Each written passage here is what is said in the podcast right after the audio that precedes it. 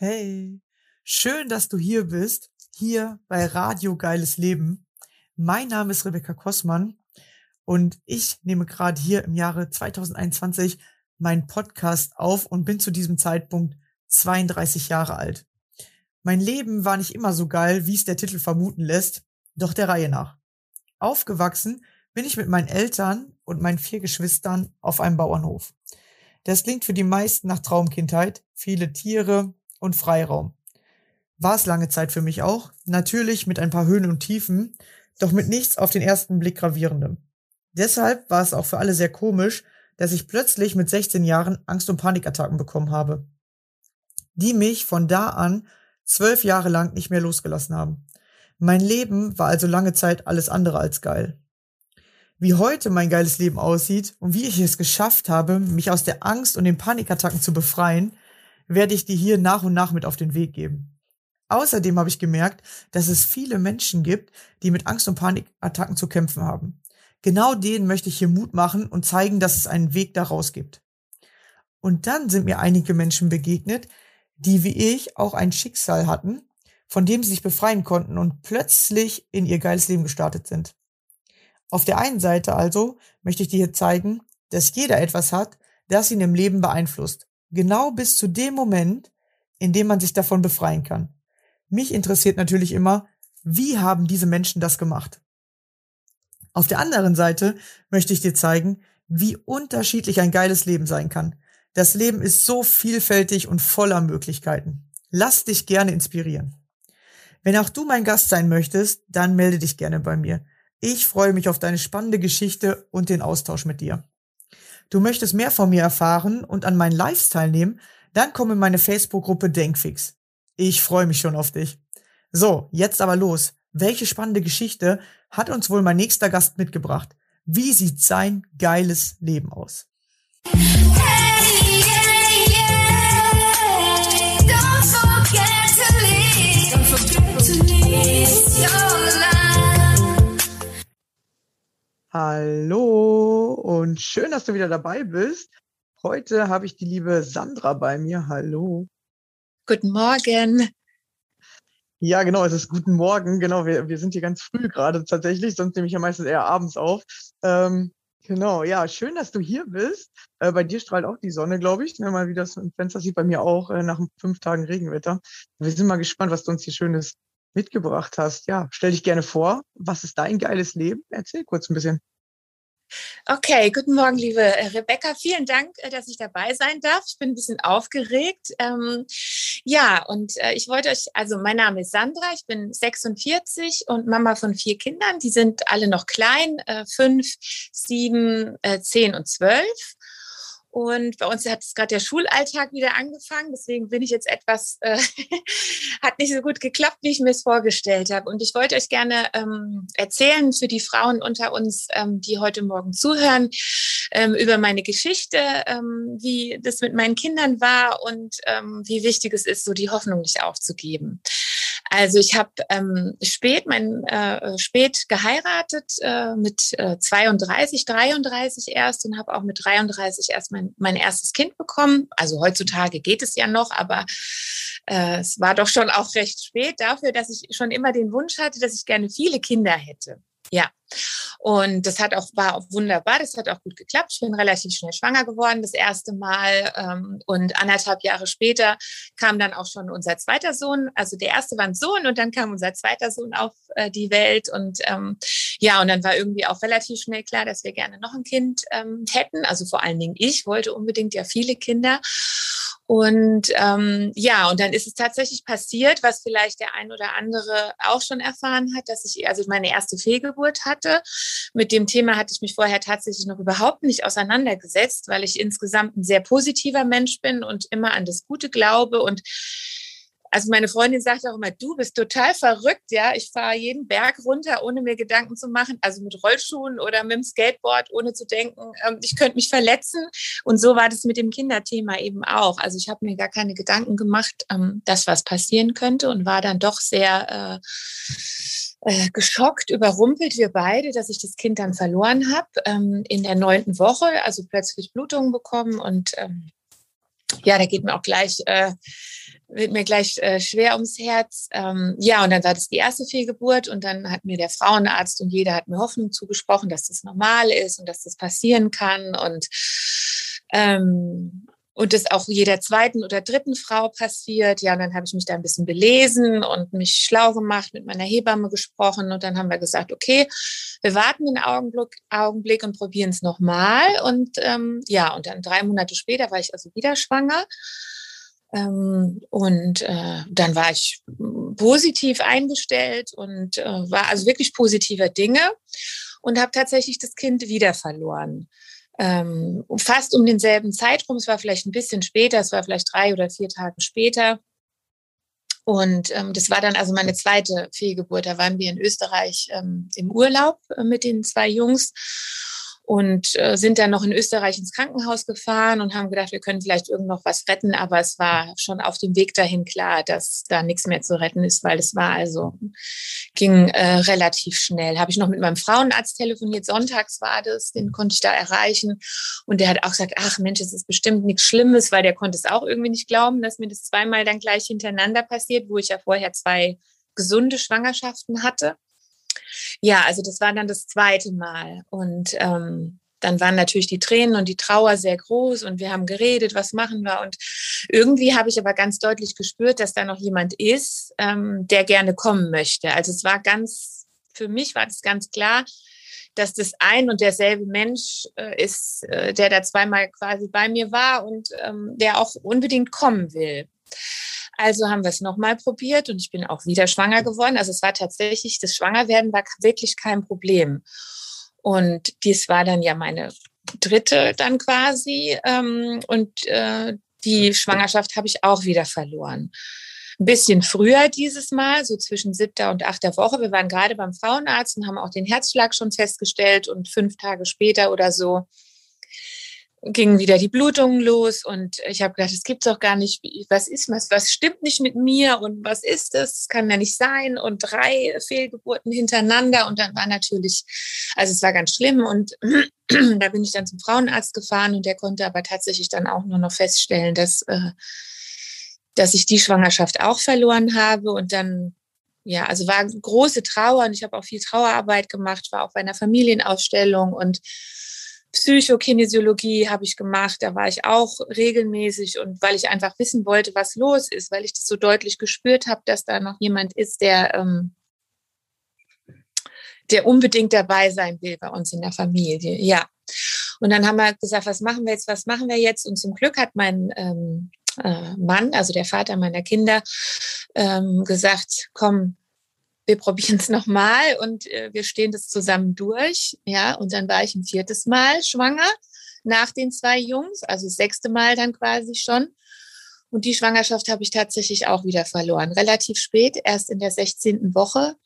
Also 16 plus war ich da schon und es war auch alles in Ordnung bis dahin. Und wir hatten sogar schon über diese Nackentransparenz und alles und so gesprochen. Und es war eigentlich klar, äh, dass es diesmal hält. Und ähm, ja, uns hat aber leider wieder nicht gehalten. Und es war, das ist einfach, ähm, also es ist einfach gestorben. Das, äh, der Herzschlag hat aufgehört und ich habe es gemerkt, dass irgendwas nicht stimmt. Und da ich natürlich ein gebranntes Kind war, ähm, bin ich dann gleich wieder zum Frauenarzt gefahren und habe gesagt, ich habe irgendwie ein komisches Gefühl, da stimmt irgendwas nicht, er soll mal gucken. Und dann war er noch, ach, was soll da sein und so, ne? Und dann, ja, war aber schnell Stille im Frauen in der Frauenarztpraxis und dann habe ich gesagt, seine Frau soll bitte noch mal kommen, die soll auch noch mal gucken, ob sie keinen Herzschlag findet. Und es war aber dann leider auch so. Und dann hat er gesagt, ich kann selbst entscheiden, ob ich warten will, bis es von alleine geht oder ob ich direkt ins Krankenhaus gehe und so. Und dann habe ich gesagt, ich gehe, wir gehen direkt ins Krankenhaus. Und dann wurde das eingeleitet, weil wenn man so weit ist, muss man das ja dann schon auf natürlichem Wege ja, ja, und es war dann quasi meine vierte Fehlgeburt in Folge innerhalb von etwas über einem Jahr. Ähm, und dann habe ich gedacht, ich, ich muss irgendwas machen. Und dann ähm, ist mir eingefallen, dass ich eine, eine, Freundin hatte, die mir mal von einer Seherin erzählt hatte, eine Frau in Wiesbaden. Und dann habe ich die angerufen und habe gesagt, irgendwas ist da. Äh, ich habe das Gefühl, da ist noch ein Mensch, der äh, in mein Leben dazukommen will. Da ist noch eine Seele und die macht mir echt das Leben schwer. Die kommt und geht und kommt und geht.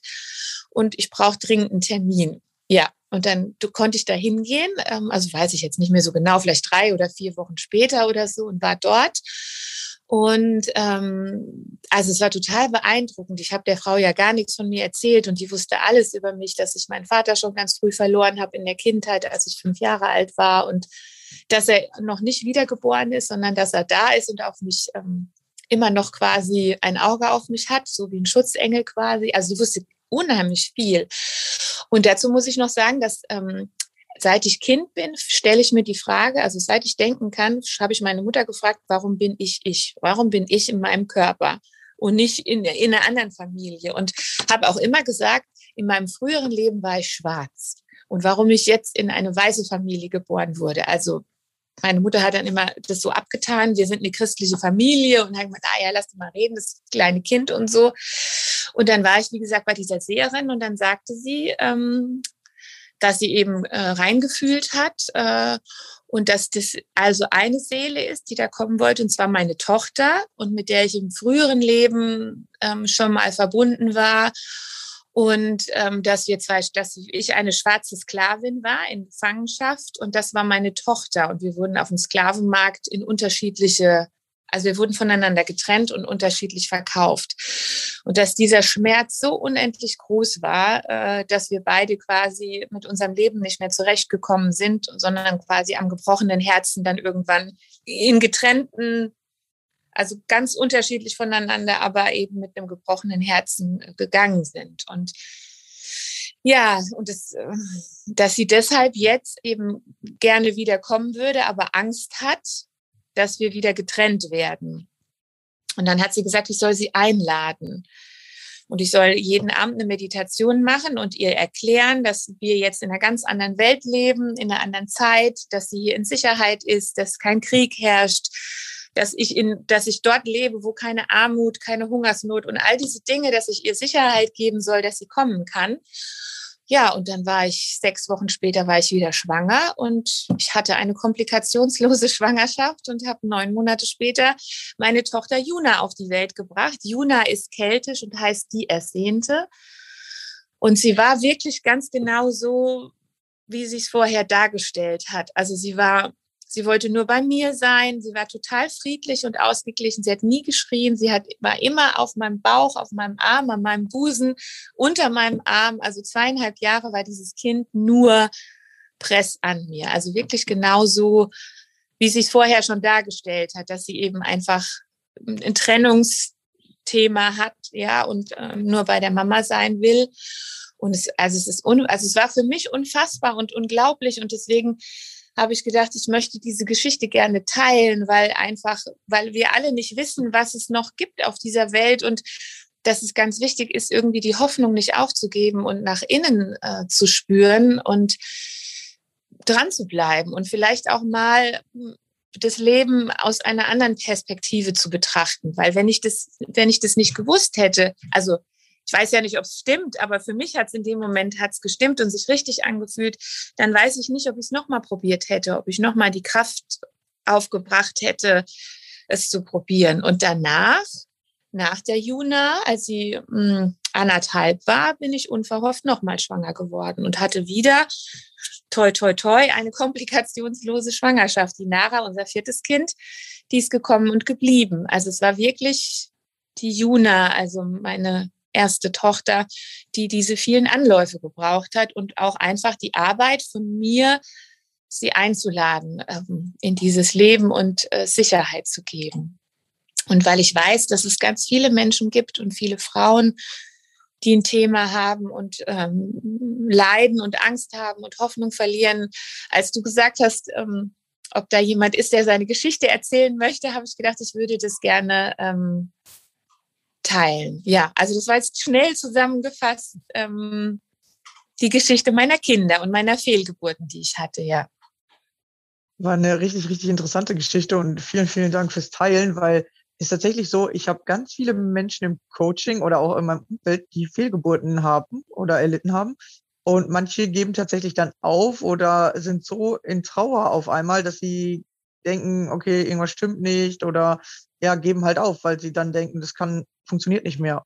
Aber du siehst, oder an dir sieht man, hey, gib nicht auf, sondern äh, guck mal, was da vielleicht hinterstecken könnte. Ja, das ist ja ein ganz spannendes Thema, was bei dir dahinter steckt, ja? dass das noch aus anderen Leben kommt. Ja? Genau, also wenn man sich so ein bisschen damit auseinandersetzt mit dem Thema Wiedergeburt oder karmische Verbindung äh, oder Karma generell, dann kann man sich ja so ein bisschen dafür öffnen, dass wir vielleicht nicht das erste Mal hier sind, sondern dass wir alle aus was mitgebracht haben aus ähm, früheren Leben. Und da ich ja schon immer so offen dafür war, war das natürlich für mich jetzt auch nicht so spooky oder so. Und mein, äh, also der Vater meiner Kinder, wir sind mittlerweile nicht mehr zusammen.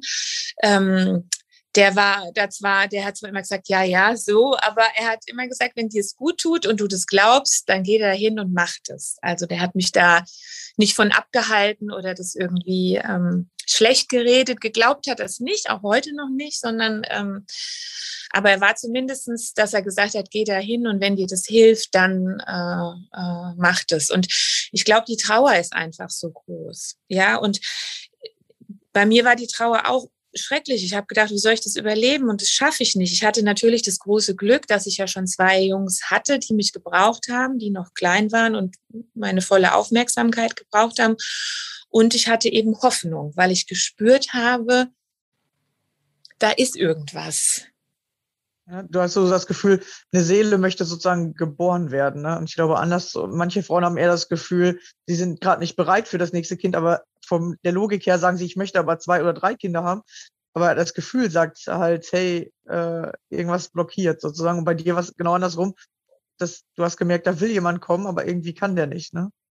Genau, genau da muss man bestimmt differenzieren, weil man, es ist ja wichtig, dass man auf seinen Körper und auf sein Bauchgefühl hört. Und wenn der Körper so viele oder auch nur ein oder zwei Fehlgeburten hat, dann fragt man sich ja schon, ist irgendwas mit meinem Körper nicht? Ist es vielleicht besser, wenn ich kein Kind mehr bekomme, weil ich vielleicht krank werde oder weil ich die Geburt nicht überleben würde oder so? Also das ist, glaube ich, schon wichtig, dass man da einfach ähm, hinschaut. Ich habe tatsächlich mal jemanden getroffen, die hatte das aus der anderen Perspektive. Die hatte irgendwie einen schweren Unfall und die hat gesagt, sie hat innerlich so gespürt, dass sie an so einem Punkt stand, wo sie entscheiden konnte, entweder ich werde neu geboren oder ich gehe in den alten Körper zurück. Und die hat dann irgendwie innerlich so eine Entscheidung getroffen, ich gehe in den alten Körper zurück und die ist dann auch wieder aus dem Koma aufgewacht. Und die hat aber gesagt, dass sie gleichzeitig das Gefühl hatte, dass irgendjemand eine Fehlgeburt dadurch bekommen hat. Und Sehr das fand sie ganz, ganz, ganz komisch, ja kriege ich ganz viel Gänsehaut bei der Vorstellung, ja.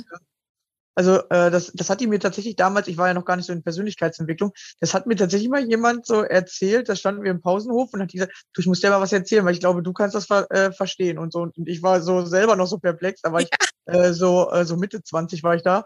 Und dachte ich mir so, oh, was erzählen mir die Leute für komische Sachen? Aber jetzt, wo du das erzählst, fällt mir das wieder ein. Und da denke ich mir so, ja, ich glaube schon, dass das wirklich mit den Seelen so zusammenhängt und dass man äh, selber so Entscheidungen treffen kann und dass man äh, die richtigen Menschen in sein Leben bekommt, sagt man ja auch. Man zieht die richtigen äh, Umstände an oder die richtigen äh, Menschen in sein Leben und dass immer alles so zur richtigen Zeit kommt oder man darf dadurch irgendwas lernen. Genau, das war das auch, was ich mich dann immer gefragt habe. Was soll ich dadurch lernen? Was ist es, was mir das Universum oder wer auch immer da, keine Ahnung, die Hand über uns hat, was der mir so sagen will damit?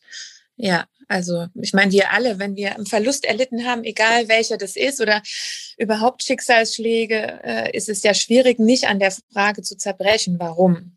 Warum gerade ich und warum schon wieder und warum ist bei anderen alles toll und bei mir ist es eben nicht toll. Und da habe ich wirklich die Erfahrung gemacht, dass wenn man mal den Deckel hebt, dass eben bei allen anderen auch nichts toll ist, sondern dass jeder äh, sein Päckchen zu tragen hat äh, und ähm, manche größer und manche kleiner, aber ich glaube schon, dass jeder das so mitkriegt im Leben, was er auch tragen kann. Ich glaube, das Verlustthema ist bei ganz, ganz vielen gerade äh, an, sozusagen. Also die haben ganz, ganz viele Menschen haben sich damit äh, auseinanderzusetzen, äh, sei es da, dass die Eltern gestorben sind oder ein Kind gestorben ist oder äh, man sich äh, verlassen fühlt von, von Menschen. Ich glaube, da haben ganz, ganz viele mit zu kämpfen. Auf, auf unterschiedlichen Ebenen wird es halt ausgelöst. Ja, das, das Loslassen, glaube ich, oder das, äh, das auch auf den richtigen Zeitpunkt warten. Wir sind alle so verkopft. Wir wollen immer so, so jetzt soll das kommen oder jetzt soll das passieren. Aber manchmal muss man einfach ein bisschen Geduld haben oder warten oder wie du gemacht hast, einfach mal gucken, was ist denn da gerade und, und ein inneres Thema lösen und dann kommt es auf einmal. Genau, das sagt man ja oft, ne, dass das alles mit dem Loslassen zusammenhängt. Ne? Sobald man irgendwie losgelassen hat, dann, ähm, dann geht's. Egal was es ist, ob es jetzt die Arbeit, die Liebe, äh, ja, oder jetzt eben in diesem Fall Kinder, Familie ist. Aber es ist schwierig, äh, gerade wenn man einen Kinderwunsch hat, äh, das eben loszulassen. Aber das hat man ja schon oft gehört, dass Menschen, die es ganz unbedingt wollen und es klappt dann nicht und dann sagen sie, okay, dann kriegen wir halt kein Kind und dann kommt trotz, dann kommt doch plötzlich eins, ne? Weil man es irgendwie losgelassen hat. Ja, ich finde, es ist ganz schwierig, weil auf der anderen Seite sagt man ja, man soll alles einladen und man soll äh, positiv denken und ähm, es wird schon kommen. Und dann gleichzeitig aber geduldig zu sein, finde ich, ist schon eine große Herausforderung. Ja, ja, das mit dem Kreieren, das steht immer so ein bisschen im Widerspruch, hat man das Gefühl. Ich habe tatsächlich schon mehrere Kurse darüber belegt und die sagen einfach, man soll sagen, dass das passiert, aber dann nicht mehr da so hinterher das verfolgen oder sagen, oh, ich muss jetzt einen Plan haben, damit das passiert, sondern einfach sagen so, das hätte ich gerne in meinem Leben und dann kommt das in dein Leben, aber du darfst es nicht zu sehr wollen, ja, äh, dann, dann funktioniert's nicht und ähm, ich habe da auch noch so ein paar Themen, wo ich denke, ey, das hätte ich gerne unbedingt. Ähm, und äh, merke auch, ich muss die mal loslassen. Aber man fragt sich mal, wie am Anfang. So, wie soll das gehen? Wie lasse ich das Thema jetzt los? Weil dann sagt man, ach komm, nee, komm, ich denke da jetzt einfach nicht mehr dran. Aber dieses, ich, ich tue so, als würde ich nicht mehr dran denken, funktioniert halt nicht. Sondern wirklich so loslassen, wie, okay, ich lasse es jetzt einfach mal laufen und guck mal, ob das Leben das noch für mich bereithält oder nicht. Und das Interessante ist, dann kommt's ja. Genau. Und viele sagen ja auch, dass es hilft, ähm, dass man sich das Ergebnis vorstellt, dass man sich nicht den Wunsch vorstellt, äh, ich hätte das jetzt gerne, sondern wie jetzt bei einem Kind zum Beispiel, dass man sich wünscht, schwanger zu sein, sondern dass man sich einfach vorstellt, wie man aussieht, wenn man dann das Kind schon an der Hand hat oder so, ja, oder es mit am Tisch sitzt und mit in der Familie lebt, dass man das Ergebnis sich in seinen Gedanken kreieren soll und dann und dann geht's. ja. ja. Vielleicht. Ja, dein, dein, Familienleben. Also merkst du, dass du zu dem Kind eine äh, engere Bindung hast oder eine andere oder ähm, merkt man dann Unterschied? Ähm, das ist eine gute Frage. Also meine Kinder, die haben mich auch schon gefragt, wie das so ist, ob ich die Kinder unterschiedlich viel liebe. Und dann habe ich gesagt, nee, ich liebe euch alle gleich viel, aber wenn man es in Farben sieht, dann liebe ich euch alle in einer unterschiedlichen Farbe. So kann man das beschreiben, weil ja jedes Kind anders ist und das weiß man ja auch, dass die Kinder unsere größten Spiegelbilder sind und jedes meiner Kinder spiegelt was anderes in mir wieder. Ja. Und die Juna spiegelt ganz deutlich Verlust und Verlassensängste, die ich auch schon eben habe durch den frühen Tod meines Vaters schon immer habe. Und sie ist auch so. Sie ist nach wie vor super anhänglich, redet mit, sie ist jetzt ja sieben, sie wird acht, redet mit niemandem Fremden. Ja, also wenn jemand kommt und sie anspricht und sagt Hallo oder guten Tag, dann versteckt sie sich hinter mir und gibt keine Antwort und guckt grimmig so, ja, und ist total autark. Also sie braucht ähm, braucht niemand anders. Ja, die ist mit sich selbst total zufrieden, lebt so in ihrer eigenen Welt und spielt ganz viel mit sich selbst und ähm, kann stundenlang sich mit einer Sache beschäftigen, ähm, weil sie, glaube ich, also in meiner Nähe natürlich, ne, wenn ich da bin. Ja, wenn ich jetzt, wenn sie woanders ist, ist das nicht so. Aber wenn ich hier zu Hause merke ich einfach, dass es ihr reicht, um zufrieden zu sein, wenn ich in der Nähe bin. Und dann braucht sie einfach gar nichts anderes. Ja. Ah, ist interessant. Und das, äh, bei dem letzten Kind fühlt sich so ein bisschen an, als würde das dir so ein bisschen wieder die Leichtigkeit zeigen, so, dass es einfach so gekommen ist und einfach so passiert ist. Äh, die ist wahrscheinlich so ein froher Mensch, so einfach so lebensfroh. Ganz, ganz genau. Die Nara ist eine frohe Natur. Wenn die reinkommt und dann lach, muss jeder schon lachen, weil die strahlt bis zu den Ohren und die ist auch total offen und geht zu jedem hin und redet mit jedem und sagt, komm, lies mir mal was vor oder spiel mit mir und äh, springt auch den ganzen Tag. Die ist total aktiv, hoch und runter auf dem Sofa, vorwärts, rückwärts. Und ähm, das stimmt. Das hast du gut gesagt, dass sie mir wirklich so die Leichtigkeit äh, wiedergegeben hat. Ja, und dadurch natürlich auch ihre Schwester, ja, die ja eher so ein bisschen äh, ja, es ist, sie ist die, wenn man so in, in, in Erde und Luft, dann ist die Juna Erde, die ist sehr erdig, ja, und die Nara ist so ein Luftikus, ja, also wenn man sich so bildlich vorstellt, die Juna so ganz geerdet und die Nara, die hüpft halt und springt und lacht und tanzt. Ja. Also es ist, eine, ist auf jeden Fall eine große Bereicherung, ähm, dass die beiden gekommen sind für, für, für mich ja sowieso, aber für das ganze Familienleben, die Interaktion zwischen den Kindern ist halt auch. Ich meine, du hast ja selbst gesagt, du kommst aus einer großen Familie. Das ist schon toll äh, mit den Kindern untereinander, wie die miteinander umgehen und was die voneinander lernen. Und äh, viele sagen immer, boah, das ist ja so anstrengend, mir reichen schon ein oder zwei Kinder. Und es stimmt, es ist viermal so anstrengend wie ein Kind oder zwei Kinder zu haben. Aber es ist auch viermal so schön und viermal so viel Liebe, wie wenn man halt nur ein oder ein Kind hat oder so. Ja, also es wiegt sich total auf. Ja, und mein Vater sagt jetzt immer, weil jetzt sind wir alle über 20, er sagt, oh, jetzt fängt es endlich an Spaß zu machen, weil ihr mitmacht. so, ne? Äh, vorher war es immer, er musste uns sozusagen, ne, als Kind oder wenn du ein Kind hast, da musst du immer viel aufpassen oder du musst es auch mal bespielen oder bespaßen. Und er sagt, ja, jetzt macht es richtig Spaß, weil ihr einfach mitmacht und äh, man mit euch richtig was äh, erleben kann.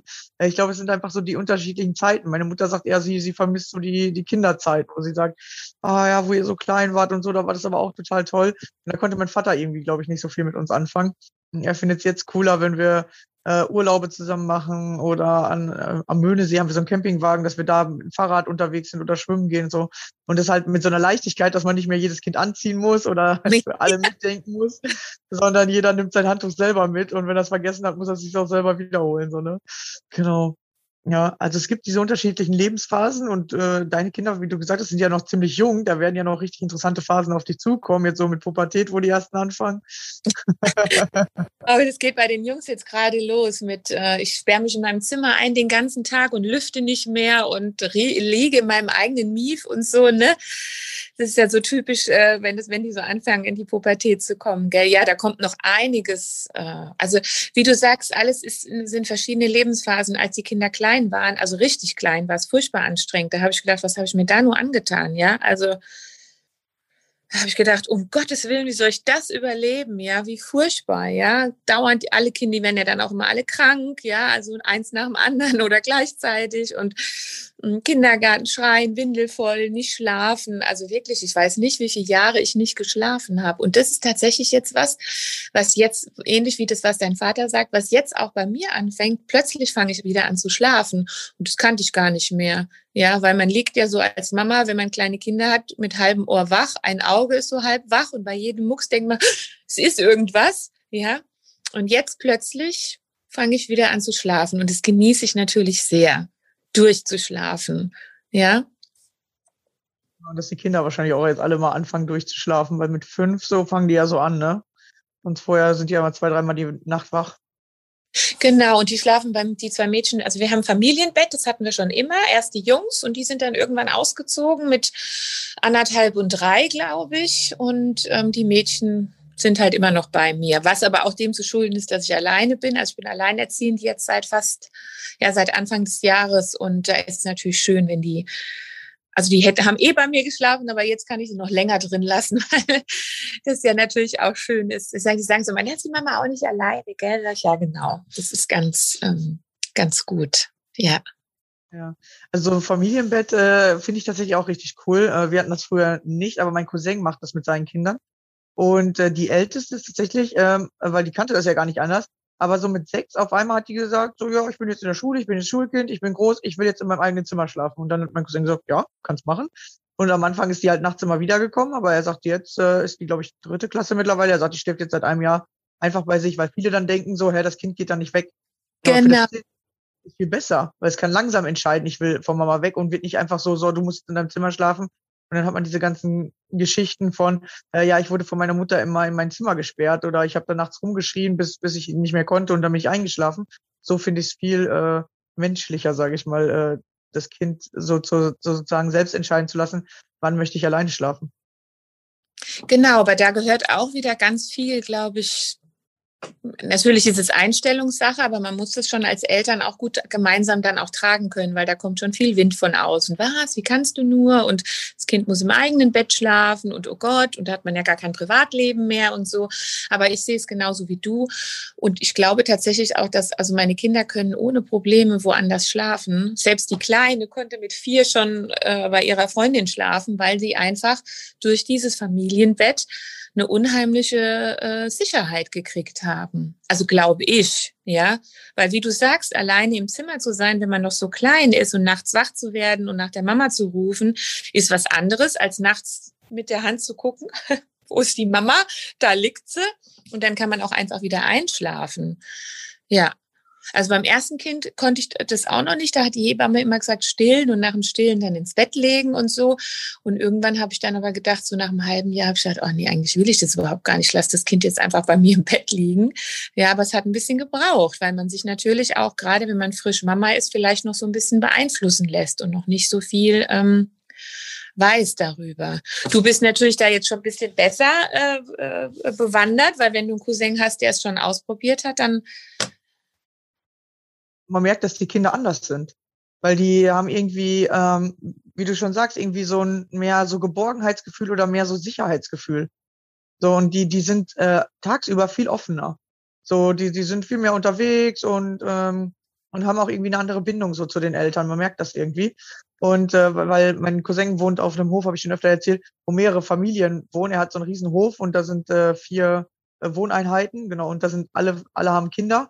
Und man merkt richtig die Unterschiede zwischen den einzelnen Familien, je nachdem, wie man auch sieht, wie die Eltern mit den Kindern umgehen.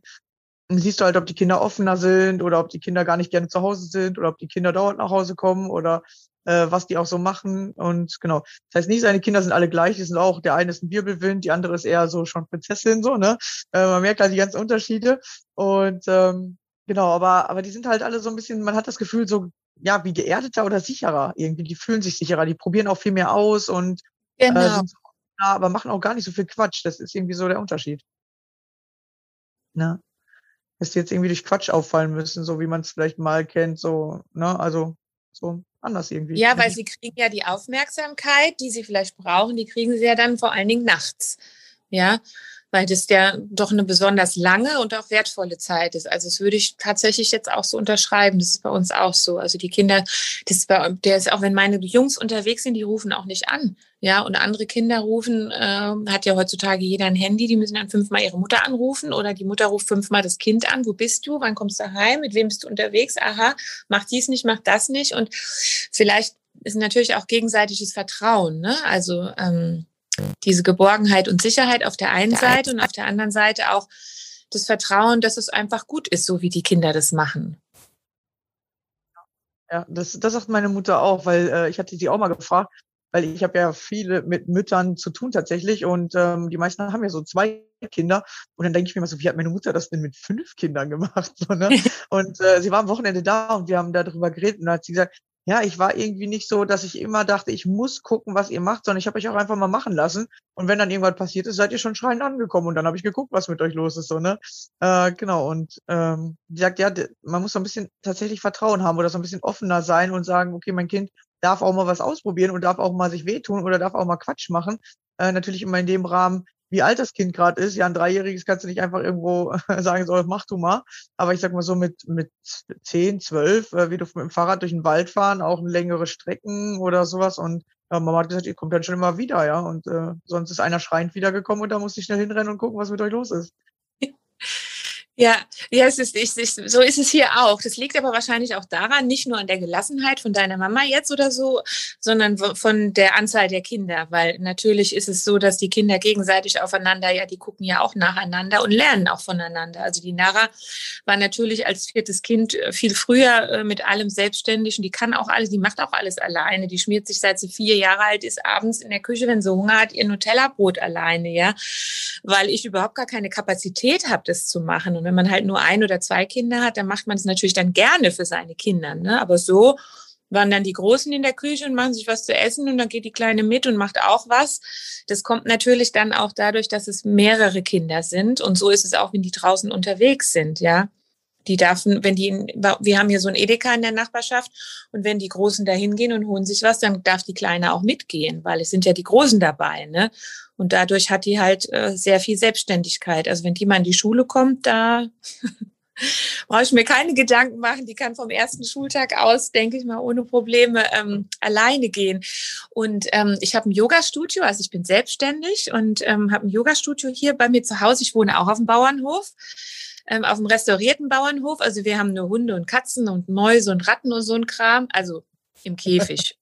Also, also. Mäuse ja. und Ratten wäre ja gar nicht mein Ding, aber der Rest ist ganz cool. Ja, die Kinder wollten das unbedingt. Und Hunde und Katzen haben wir auch. Ja. Und ähm, als der Simeon, also mein Zweitgeborener, als der ein Baby war, habe ich mich selbstständig gemacht, eben mit dem Yoga-Studio. Und wir haben die Scheune hier bei uns ausgebaut, restauriert. Ähm, und da äh, ist mein Yoga-Studio drin. Und das heißt, die Kinder sind damit aufgewachsen, dass die Mama immer da ist. Also ich bin immer hier. Ich arbeite ja von zu Hause aus, habe aber immer gearbeitet. Also in der Schwangerschaft immer bis zum Ende. Und äh, dann danach auch direkt mit Baby. Die waren dann halt am Anfang immer dabei, bis sie so weit waren, dass es eben ohne ging. Und die wissen genau, dass die mich, wenn jetzt, dass sie mich nicht stören dürfen, in Anführungsstrichen. Ich sage mal, außer es ist Blut. Wenn es Blut gibt, dann könnt ihr zu ein Yoga-Studio reinstürzen und mich rausholen, dann komme ich. Aber ansonsten regelt ihr das bitte untereinander. Ja, und es klappt wirklich gut. Und ich glaube, da liegt, das liegt, das habe ich schon oft mit meiner Freundin drüber unterhalten. Ich glaube, das liegt daran, wie klar man einfach ist. Ja, wir haben zum Beispiel auch einen kleinen Pool im Hof und ich weiß zu 100 Prozent, dass keines meiner Kinder jemals dahin gehen würde und den aufmachen würde und reingehen würde, ohne mich vorher zu fragen oder ohne, dass ich dabei bin. Ja, und so ist es auch mit dem Yoga-Unterricht. Ich weiß das einfach, ich kann mich darauf verlassen. Ich habe jetzt gestern Abend zum Beispiel dreieinhalb Stunden gehabt, ja, dass die Kinder nicht kommen. Es sei denn, es wäre jetzt irgendwie was Schlimmes, sondern dass sie das untereinander regeln, weil ich da einfach so viel Klarheit ausgestrahlt habe. Ne? Wenn man sagt man ja immer, dass die Eltern so ein Leuchtturm sein müssen und wenn die, wenn man klar ist in seiner in dem, was man will und braucht und dann können die Kinder da auch total gut mit umgehen. Und wenn man aber so ist, ah ja, hm, ich bin mir nicht so sicher und ob du das machen kannst und ach nee und vielleicht auch doch nicht und dann kommen die Kinder halt auch in eine Unsicherheit. Also die haben das noch nie in Frage gestellt, dass sie vielleicht zu klein dafür sind, dass sie hier im Haus drei Stunden alleine sind. Ich meine, sind ja nicht allein, ich bin ja da, ne? aber dass sie halt, ähm, also ich glaube, du weißt, was ich meine, ne? oder ihr wisst, was ich meine, dass sie das gut hinkriegen, ähm, sich ihre Brote selber zu schmieren oder jetzt der Samuel wird jetzt 13, der macht auch schon mal Nudeln abends oder so. Ähm, und äh, die gehen dann auch äh, dienstags abends, wenn ich so lange Kurse habe, ähm, dann gehen die allein ins Bett. Ja, also das haben wir auch antrainiert in Anführungsstrichen. Wenn man das hört sich hässlich an, aber wir haben es geübt.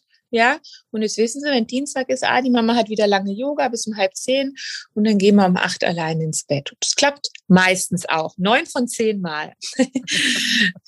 ja. Ja, ist ja tatsächlich ein Üben, ist ja das, was bringe ich bei meinem Kind bei, ja. Und und äh, wenn, wenn man dem Kind halt mehr zutraut, ja, so wie du das äh, ja auch machst und sagst, hey, du kannst das alleine und nicht, ah, wirst du das schon alleine können, komm, wir probieren das mal, sondern, nö, ich weiß, du kannst das alleine, ich zeig dir jetzt, wie das geht, ja, das ist diese Klarheit. Du sagst dem Kind schon, guck mal, ich, ich traue dir das zu.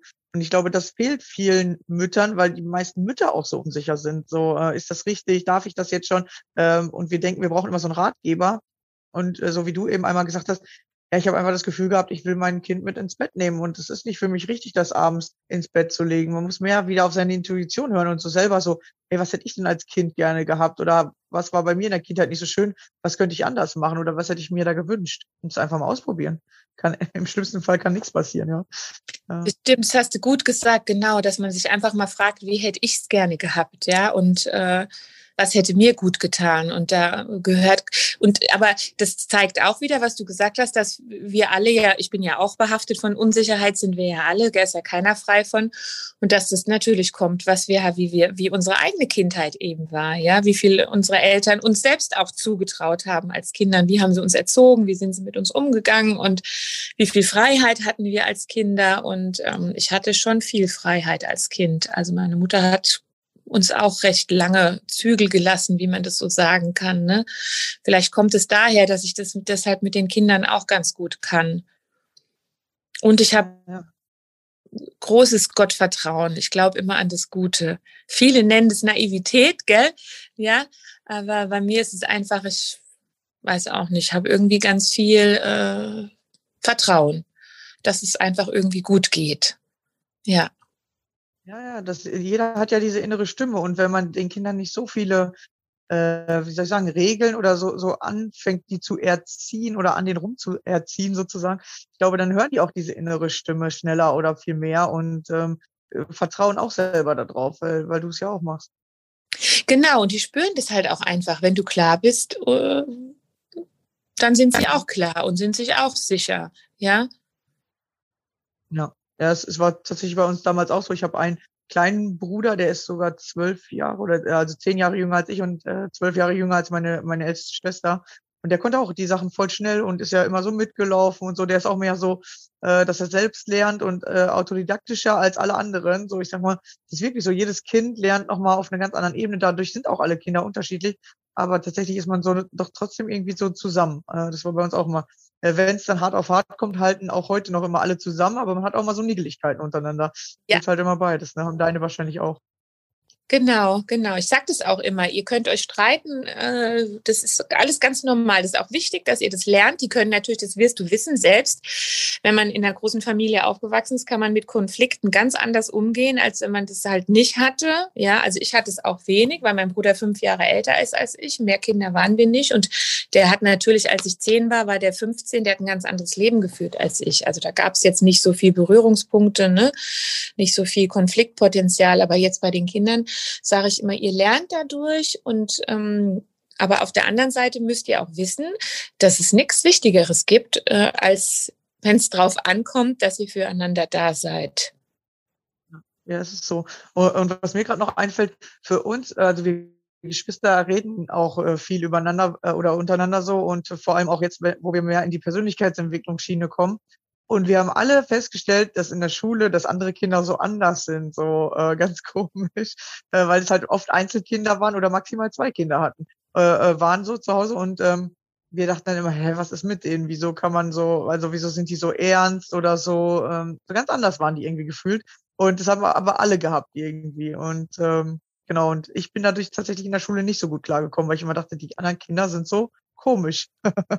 Ja, aber eigentlich und, äh, ja, es ist ja super, dass du gedacht hast, die anderen Kinder sind komisch und nicht, dass du gedacht hast, ich bin komisch, ne? Ja, es gibt immer beide Seiten natürlich, äh, weil, weil man dann so gesehen hat, die sind so in so Grüppchen und die sind in so Grüppchen und ich habe immer in kein Grüppchen richtig reingepasst, aber zu allen irgendwie. Und das war halt immer so ein bisschen komisch, weil dann bin ich immer von einer Gruppe zur nächsten Mal gewechselt. Die untereinander haben sich nicht verstanden, aber ich habe mich immer mit allen verstanden. Und äh, und dann irgendwann aber mit gar keinem mehr, weil die mich dann immer alle ausgegrenzt haben, gesagt haben, ja, du wechselst immer von Gruppe zu Gruppe. Ich so, ja, ich, ich mag halt alle so, ne? Und genau, da sind dann halt ganz andere Konflikte raus entstanden, weil es so, so seltsam war. Erst habe ich überall zugehört und irgendwann nirgendwo mehr zugehört. Hm, das ist tatsächlich wahrscheinlich so eine ja, Entwicklung irgendwie, die dann so stattfindet. Genau, und heute weiß ich einfach, dass ich halt immer schon sozusagen anscheinend offener war, äh, immer mit jedem ein Gesprächsthema habe. Deswegen glaube ich, äh, funktioniert auch mein Podcast so gut, weil ich immer überall mitreden kann, weil ich halt schon einige Erfahrungen habe oder immer irgendwie trotzdem dann eine Frage dazu habe oder ähm, genau, das dann immer läuft, weil ich einfach mit jedem klarkomme. Und das Komische dann ist aber, wenn du mit jedem klarkommst, die anderen dich komisch finden und dich dann manchmal anfangen auszugrenzen. Ja, das kommt bestimmt auch, wenn, wie jetzt, wo du es so sagst, ist es bestimmt auch, weil du wegen der großen Familie, wegen der vielen Geschwister, weil da ergreift man ja auch mal quasi nur vorübergehend Partei. Aber man ist ja mal mehr mit dem und mal mehr mit dem und mal mehr mit dem, aber eigentlich ist man ja mit allen verbunden. Ne? Und wenn man das, was man so zu Hause gelernt hat und fühlt zu Hause, wenn man das dann auf das normale Leben draußen umwandelt, das funktioniert dann halt natürlich nicht, gerade in der Schule. Ich meine, wir wissen ja alle, wie schwierig äh, die Schule ist. Ja. Also. Äh, da war ich auch so ein bisschen wie vor den Kopf gestoßen. So, hä, was ist das? Warum funktioniert das nicht mehr? es ist tatsächlich so, das, was du zu Hause gelernt hast, weil deswegen ähm, verändern sich ja meistens die Kinder, wenn die in die Schule kommen, nochmal so ein bisschen, weil plötzlich das, was sie gewohnt sind oder so, wie, wie es zu Hause funktioniert, auf einmal in der Schule nicht mehr funktioniert. Ja, manche ziehen sich mega zurück, manche werden dann voll laut, weil, weil, weil sie so innerlich so ein bisschen wütender werden und denken, was klappt das hier alles nicht mehr? Was ist das, ne? Äh, da merk, also merke ich oft, dass ich da auch so einen Change-Punkt hatte. Ja, ganz spannend, ja. Wie das immer so läuft. Ja, und äh, was haben deine Kinder? Haben die schon irgendwie was vor? Wissen die schon beruflich, was sie so machen wollen? Oder wie, wie gehst du damit um? Äh, manche haben ja total den Kinder, also so als Kind schon, äh, wissen die, was sie wollen. Meine Schwester zum Beispiel, die wusste immer, was die will. Ich wusste immer gar nicht, was ich will. ja, äh, zeichnet sich da schon was ab, äh, weil so mit 12, 13 fängt man ja schon so ein bisschen an zu überlegen, was will ich mal irgendwie machen. Nee, die Kinder haben noch überhaupt gar keine Vorstellung. Also gar nicht. Vielleicht liegt es daran, weil mein, weil das der älteste ein Bub ist und man sagt ja immer, Jungs sind immer ein bisschen später dran und so, ne? Aber die haben noch keine Wünsche, außer dass sie Millionär werden wollen. Und ähm, den Wunsch, den versuche ich auch zu unterstützen, weil ich das gelernt habe, dass wir ähm, das, also ich, wir alle, glaube ich, und ich auch, neige dann oft dazu, dann zu sagen, was weiß ich, und sagen, ah, später, da kaufst du ein Lamborghini und dann will ich eine Villa und dies und das und dann schenke ich dir noch das und so, dass ich dann oft gesagt habe, ja, dafür musst du aber erstmal besser in der Schule werden und dafür musst du erstmal Abitur machen und studieren und so. Und in den letzten Wochen und Monaten, wo jetzt auch gerade nach der Trennung und so, habe ich gedacht, warum mache ich das eigentlich? Das ist total, äh, ich will jetzt das Wort nicht sagen, bescheiden, weil ich will ja meinen Kindern eigentlich nicht die Wünsche und Träume nehmen. Und je größer man träumt, desto größer ist ja die Chance, dass man vielleicht auch irgendwann hinkommt. Und wir haben fast alle als Erwachsene eigentlich keine Träume mehr, ja, weil wir als Kinder lernen, spätestens in der Schule oder vielleicht auch von den Eltern, wie jetzt bei mir, ah ja, das Träumen bringt eh nichts, aus dir wird ja eh nichts, so ungefähr, ja. Du musst erstmal dafür gut in der Schule sein und so. Dabei ist das stimmt es ja alles überhaupt gar nicht, ja. Ich habe ich habe zum Beispiel nur Realschule und habe trotzdem später studiert. Ja, es gibt ja tausend Möglichkeiten. Ich musste nur den richtigen Weg finden. Und so versuche ich das meinen Kindern auch weiterzugeben. Die kriegen keinen Druck für die Schule, weil ich war auch nicht gerne in der Schule und habe auch keine guten Noten gehabt und musste erst das, die richtige Richtung finden, wo ich hin will. Und dann konnte ich auch, war ich super in der Schule und habe ein super Studium hingelegt. Ähm, und äh, das mit den Wünschen, also das versuche ich den Kindern jetzt irgendwie so ein bisschen beizubehalten. Und wir reden da auch echt viel drüber. Und ich versuche dann da auch so, wie wir es vorhin gesagt haben, vielleicht so ein bisschen Gedanken äh, draus zu kreieren, weil ich sage dann, ja, was würdest du denn dann machen? Und würd, wollen wir dann auch mal zusammen in Urlaub fahren? Nehmt ihr eure Geschwister mit? Wohnen die dann auch in der Villa? So versuche ich dann da so ein bisschen die Träume ein bisschen deutlicher äh, werden zu lassen, weil ich das echt erschreckend finde, dass äh, wir also ich, ich sage jetzt mal ich, ich glaube aber, dass es vielen anderen Erwachsenen auch so geht, dass wir einfach aufhören zu träumen irgendwann. Ja. Ja, und ich glaube, Millionär werden hat nichts mit äh, Schulausbildung zu tun, weil ich äh, habe mich mal eine Zeit lang auch so mit Biografien beschäftigt. Und wenn man mal so guckt, äh, ganz viele Sänger oder Rapper, die ja tatsächlich irgendwie Millionenpublikum genau. äh, ähm, begeistern und oft ja auch Millionäre tatsächlich sind, äh, haben fast alle keinen Schulabschluss. Es gibt ganz wenige darunter, die wirklich dann irgendwie studiert haben oder äh, einen, einen Gymnasiumabschluss haben. Die meisten sind sogar eher Schulabbrecher, äh, was man so mitbekommt, äh, wenn man sich mal die Sachen anguckt. Und äh, die sagen auch alle, ja, du musst wirklich deinen Traum verfolgen und nicht äh, den Traum der, der Gesellschaft erstmal äh, Abitur zu machen oder sowas, sondern an dem festhalten, was da so bei dir kommt. Und ich glaube tatsächlich, dass äh, viele oder dass mehr Millionäre gar nicht äh, so gut in der Schule waren. Ja, ja und einfach ihren Traum gemacht. Genau, und das ist da auch wieder, dass man sagt, wenn man, wenn man, das sage ich auch meinen Kindern immer, wenn man was will, und dann kann man das auch, ja. Es dauert halt vielleicht früher oder länger, aber wenn man was wirklich will, dann schafft man das auch. Also man, das hat wirklich, ist das eine Frage des Willens. Und die, was du jetzt gerade sagst, Musiker oder so oder Rapper, die, die es irgendwie geschafft haben, berühmt zu werden oder berühmte Filmschauspieler, die wollten das unbedingt und haben alles, alle Hebel dafür in Bewegung gesetzt, äh, um das zu erreichen und um das zu kriegen. Und das ist ja eigentlich, ist das großartig. Ja, wenn man, wenn man so ein starkes Ziel und so einen starken Wunsch vor Augen hat, dass man dafür bereit ist, eben alle Hebel in Bewegung zu setzen. Und das versuche ich, ja, also jetzt, das ist ein gutes Beispiel mit dem Rapper, weil das sagen meine Kinder nämlich auch mal, die gucken natürlich YouTube und TikTok und so und dann ja. sagen, ah, der TikToker, der verdient so und so viel Geld und so. Ne? Und dann versuche ich immer zu sagen, äh, Abitur, Schulabschluss. und ja, ähm, ja. Also da gibt's so einen, der, der fällt mir auch äh, gerade ein, weil den haben wir auch letztens immer, äh, ich habe mal Kinder aufgepasst bei, bei einer Bekannten. Und die Kinder waren auch so in, in dem Alter, wie deine Kinder sind. Und äh, die haben immer äh, so YouTuber geguckt, die, ähm, äh, die so Spiele spielen und dann halt so darüber reden und, und sowas. Und, und die haben ja Millionen Follower und ähm, tatsächlich sind die Millionäre und das ist so eine junge Gruppe, die sind alle Anfang 20 und die meisten sogar mit 17 schon Millionär geworden, weil die diese Videos machen. Und die haben sich zum Beispiel zusammen so eine Villa gekauft und sind die dann am Ausbauen und, und zeigen das alles auf YouTube, was die da so machen, ne? Und sind alle Anfang 20, mh, hm, alle schon Millionäre, nur durch diese YouTube-Videos. Und er sagt ja, aber das will ich auch und so. Und dann habe ich gesagt, ja, dann fang doch mal an, YouTube-Videos zu machen. So, und der ist auch erst so 14, ne? Hm, und er sagt, boah, das finde ich voll geil. Und es ist ja tatsächlich jetzt was ganz anderes möglich noch als in meiner Generation oder in deiner Generation, so, ne? Meine Mutter sagt es auch mal muss sich erst daran gewöhnen, dass es ja jetzt ganz andere Möglichkeiten gibt und dass ja. es tatsächlich ja viel einfacher wird, immer Geld zu verdienen. Ja, weil wir viel mehr technische Sachen auch haben oder jeder jetzt von zu Hause aus äh, über YouTube äh, tatsächlich auch viel kostenlos lernen kann und, und ähm, die meisten Sachen ja noch gar nicht in der Schule angekommen sind. So, ne? In der Schule werden die dir gar nicht beigebracht. Da muss du, glaube ich, als, äh, als Mutter tatsächlich ein bisschen offener sein und sagen, okay, ich kenne das nicht, aber wenn du diesen Weg siehst, dann mach den mal. Ja. ja. Stimmt, das ist eine große Herausforderung und ich habe ja auch keine Ahnung von TikTok und YouTube und wenn ich was einstellen will von Werbung für mein Yoga, dann muss ich meinen Sohn fragen, wie geht es, wie kann ich das machen und so, ne? Aber das stimmt, die Möglichkeiten sind anders. Man kann ja auch alleine übers Internet berühmt werden, was ja früher auch alles nicht möglich gewesen ist, ja? Und ähm, natürlich ist die ist die Auswahl dann auch viel größer. Was weiß ich, wenn man jetzt Sänger ist, dann gibt es jetzt im Internet Millionen von, die ihre Lieder einstellen und es war früher nicht so, aber ich glaube, das stimmt tatsächlich. Die Möglichkeiten sind einfach einfach unbegrenzt, ja. Und wenn man das schafft, irgendwie den Kindern so zu bewahren und beizubehalten, auch wenn man es noch so lächerlich findet, was sie so erzählen, ne, ähm, ist es ja unser, sind es ja unsere eigenen Gedanken äh, und unsere eigene, was wir eingepläut gekriegt haben. Das, äh, ja, und wenn aber das den Kindern zu lassen, das ist, glaube ich, enorm äh, wichtig. Und da übe ich mich gerade drin. ja. Ja, sehr gut, ja. Ja, tatsächlich äh, hat mein Vater keinen Schulabschluss, weil er zu schlecht war. ja.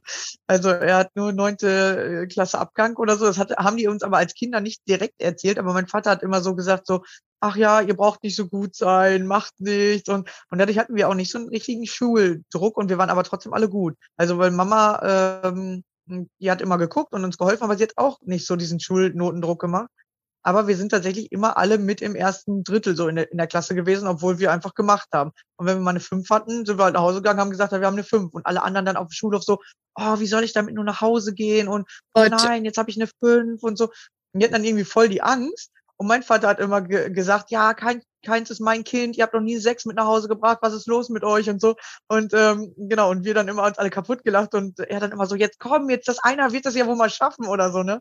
Er hat dann halt eher so in die lustige Schiene so, ja, ähm, er hat auch immer den Spruch uns beigebracht, ein Trost ist uns geblieben, eine Sechs und keine Sieben, weil er halt viele Sechser hatte in der Klasse. Und ich glaube, ich habe mal einmal eine Sechs in einem Vokabeltest gehabt, aber sonst eigentlich nie. Und ähm, tatsächlich auch nur in Englisch eine Fünf und sonst immer Einser, Zweier und, und richtig guter Schüler. Meine Brüder und äh, meine Schwester, wir haben das alle so. Und das ist das Interessante. Mein Bruder, äh, mein Vater hat ja immer gesagt, so, ey komm, ihr könnt ruhig schon mal eine Sechs mit nach Hause bringen, aber haben wir irgendwie nicht gemacht. ja. Ja.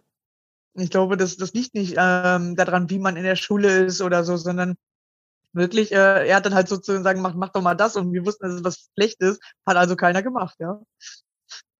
Das versuche ich auch mal. Ja, ja der, der Druck geht dadurch raus. Deswegen hatten wir einfach gar keinen Schulstress und alle wollten wirklich, weil mein einer Bruder zum Beispiel in einer, ähm, in einer Grundschule war der nicht so gut und dann haben die gesagt, der soll auf die Hauptschule gehen. Und er wollte nicht auf die Hauptschule und weil ich halt schon auf der Realschule war und mein anderer Bruder auch, ist meine Mutter zu dem Lehrer gegangen hat gesagt, ja, er hat nicht die Noten für Realschule, aber er will unbedingt, ob man nicht was machen kann. Und dann haben die gesagt, ja, wir kennen ja die Geschwisterkinder und ähm, wissen, dass die gut sind, ja, wir nehmen den dann, dann ist eine Ausnahme, weil eigentlich wäre er damit nicht auf die, auf die Schule gekommen. Und er hat sich so angestrengt und man hat auch gesagt, dem musste sie gar nicht beim Lernen helfen, weil der auf einmal so wollte, äh, weil, weil er dann gesagt hat, das ist eine extra Chance für dich. Und die sagte, äh, der, hat, der hat zwar nicht immer die besten Noten gehabt, also er hat jetzt, glaube ich, nicht so viele Einser gehabt, aber mittlerweile, er ist, er ist mega krass, ähm, hat sich entwickelt und alles und ähm, äh, ist er auch seinen Weg gegangen, sondern weil er auf einmal diesen Willen gekriegt hat, nee, ey, ich will, will doch nicht äh, auf Hauptschule, ich will auf Realschule, so wie die anderen. Genau, und jetzt, äh, äh, viele kennen ihn, den Johann, äh, ist er ja richtig krass äh, am Abgehen, was er so, was er so beruflich macht und so, ne? Genau, also es hat immer nichts mit, mit diesen Zeugnisnoten direkt zu tun, sondern mit dem eigenen Willen, ja. Das ist viel, viel wichtiger. Ja, und wo man den halt hinlenkt. Genau. ob man den auf Schulnoten lenkt oder ob man sagt, ich verfolge meinen Traum.